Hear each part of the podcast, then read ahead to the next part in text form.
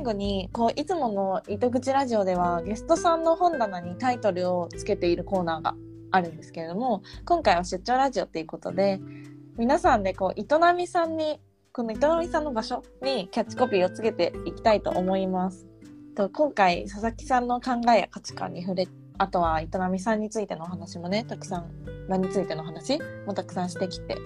とその上で皆さんならどのようなキャッチコピーを営みという場所につけますかっていうことでキャッチコピーっていきなり言うと難しいかもしれないんですけれども後で聞かせてください。積極的にコメントしていただけたら嬉しいです。はい。ちょっとねコメントを待ってる間に。なんか営みさんではこう今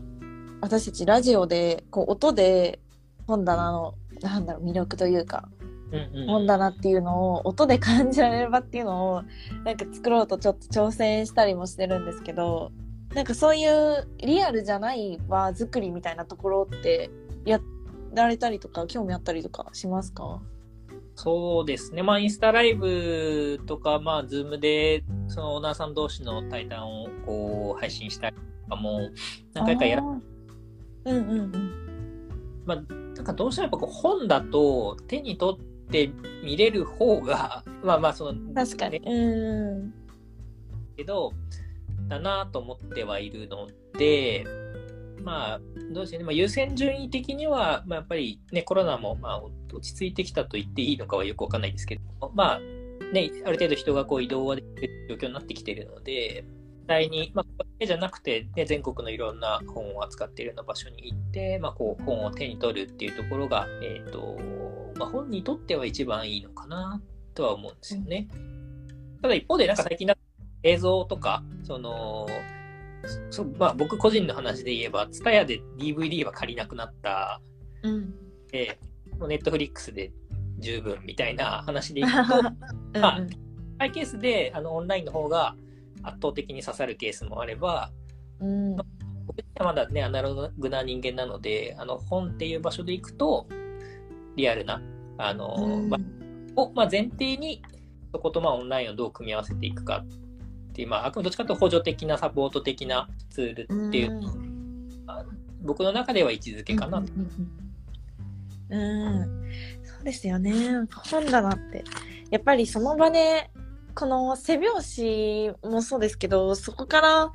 なんか、ふって手に取って、ちょっとパラパラって見るだけでも気づきがあったりとか、そこでなんか、ああ、このオーナーさんと、ちょっと考えてること似てるかもしれないとか思ったりしたら、なんかちょっと心のつながりじゃないですけど、そういうのも感じられたりとかっていう面白さがありますよね。いやすごいいろんな話聞けて。トナミさん。まあ、続く継承っていうところもそうですし、なんか本当にご縁、ご縁がこうつながる場だなっていう。あ、そう、僕もさっきちょっと話しちゃいましたけど、はい、今、あの、営みだと、えー、その一一箱本棚オーナーさんが16人いらっしゃって、まあ、そのうち一つは風船さんもオーナーになって、うん、そうなんです。この前置かせていただいて。はい。今、16人も、あの、オーナーさんが、あの、増えてきて、本当に去年の6月、あ、去年の6月にたんですけど、オープンした当初は本当、あの、2組、3組ぐらいだったところから、ありがたいことがあって、あの、オーナーさん、今、あったこう人の縁というか、顔の手が広がってきたっていうのは、ここの、まあ、場所が、皆さんと一緒にまあ子育ててきてもらってるっていう一つの、えー、証拠というか証なのかなというふうには思います。うん、うんうん、そうですね。本当に育っていく場っていうのをすごく実感した、うん、時間になりましたね。すごい。面白いですね。なんか場作りってそういう場が生きてるじゃないけど、なんかそれを感じられるのが、うん、人と人がつながる時に必要になってくる要素としても、こうなんだろう、生きてる感っていうとちょっと うん、なんか言語化は難しいですけど、そういうのを感じましたね。なんかつながるっていうのが、なんだろうな。深い、深いというか、だからそういう西会津っていう地域だからこそできた場なのかなっていうのも思いました。さっきちょっと都会との違いみたいな話もしたんですけど、うんうん、そうですね、まあ、うん、ニーズに合わせにもし行ってたら、こうはなってないのかもしれないなと思います。まあ、別にあのニーズに合わせることが、あのいいい悪いの話ではなく、はい。僕らの場合には、まあ、それももちろん大事にしつつ、まあ、それ以外の部分も、えー優先順位というか大事にしつつ、まあ、出来上がっている場所なのでっていうのはあるのかなとは思いますね。うん。そうですね。本当にそれを思いましたね。はい。じゃちょっとね、時間の方がカツカツになってまいりましたので、本当に、あの、名残惜しいんですけれども、そろそろエンディングにさせていただきたいと思います。はい。と改めまして今回ゲストは営みで図書館を運営されている佐々木祐介さんでした。佐々木さん本当にありがとうございました。こちらこそありがとうございました。はい。まあ最後に佐々木さんから少しお知らせお願いします。はい。えーっと、なんかあれですかね、締めのコメントもした。あ、もしあれば、はい、はいお願いします。えっと、本当にまあ今日は貴重な機会ありがとうございました。なこうやって同じこう本棚オーナー、まあ、図書館とあの販売っていう違いはあれど、まあ、近所で、えっとやってらっしゃる、まあ、風船さんのこのまあ糸口っていう取り組みにあの混ぜてもらえたのがすごく僕にとってもなんかいい学びの機会になったなというふうに思っています。えー、まあね、ご近所なので、ぜひこれからもうん一緒できる機会があればすごく嬉しいなと思っているので、あ、嬉しいです。はい。お願いします。えしまあ、あんまりこう告知的な部分はそんなにないんですうんうんうんけど、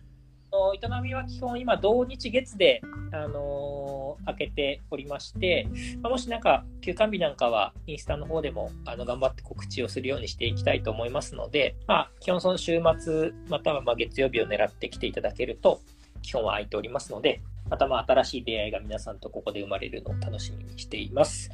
あとはあの大学生のインターンもさっきちょっと話出しましたけども、まあ、随時募集をあのしておりますので、まあ、そっちはあのゲストハウス、うん、ひとときの方の、えっとインスタの方で、えっと告知を出しておりますので、まあ、そっちをチェックしてもらえれば、まあ、大学生の皆さんともまた新しい出会いが、まあ、営みだけではなく、ここま2試合で、えー生まれるのも楽しみにしておりますので、まあ、ぜひ、えっ、と、営みと、まあ、ひとときインスタ、ぜひチェックしてみてもらったら嬉しいです。えー今日は改めてありがとうございました。ありがとうございました。そうですね。ぜひ、あの、営みさんのアカウントもとても素敵だし、ひとときさんも、私もひとときさんも実は、この前お邪魔させていただいて、あの、カフェ、すごく、あの、美味しいシロップを飲んだんですけど、その時は。うん、また行きたいなってすごい思ってますし、今回のこの企画で、こう、ご一緒にこう、活動できたのもすごく、それこそご縁だなって思ってるので、またね、何かできたらなって私も思います。はい。今回は本当に1時間弱という時間だったんですけれども、聞いていただいて本当にありがとうございました。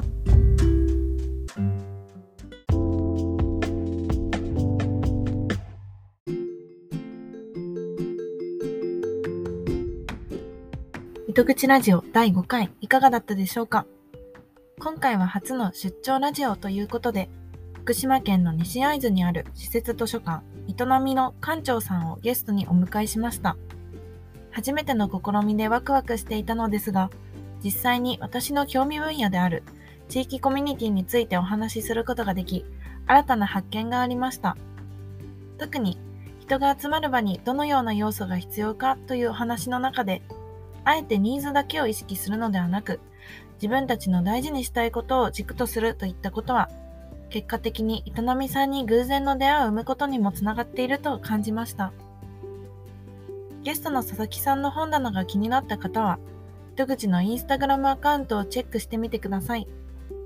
またぜひ皆さんも営みさんを訪れてその雰囲気を感じてみてほしいです。今回のお相手はみおりでした。次回もお楽しみに。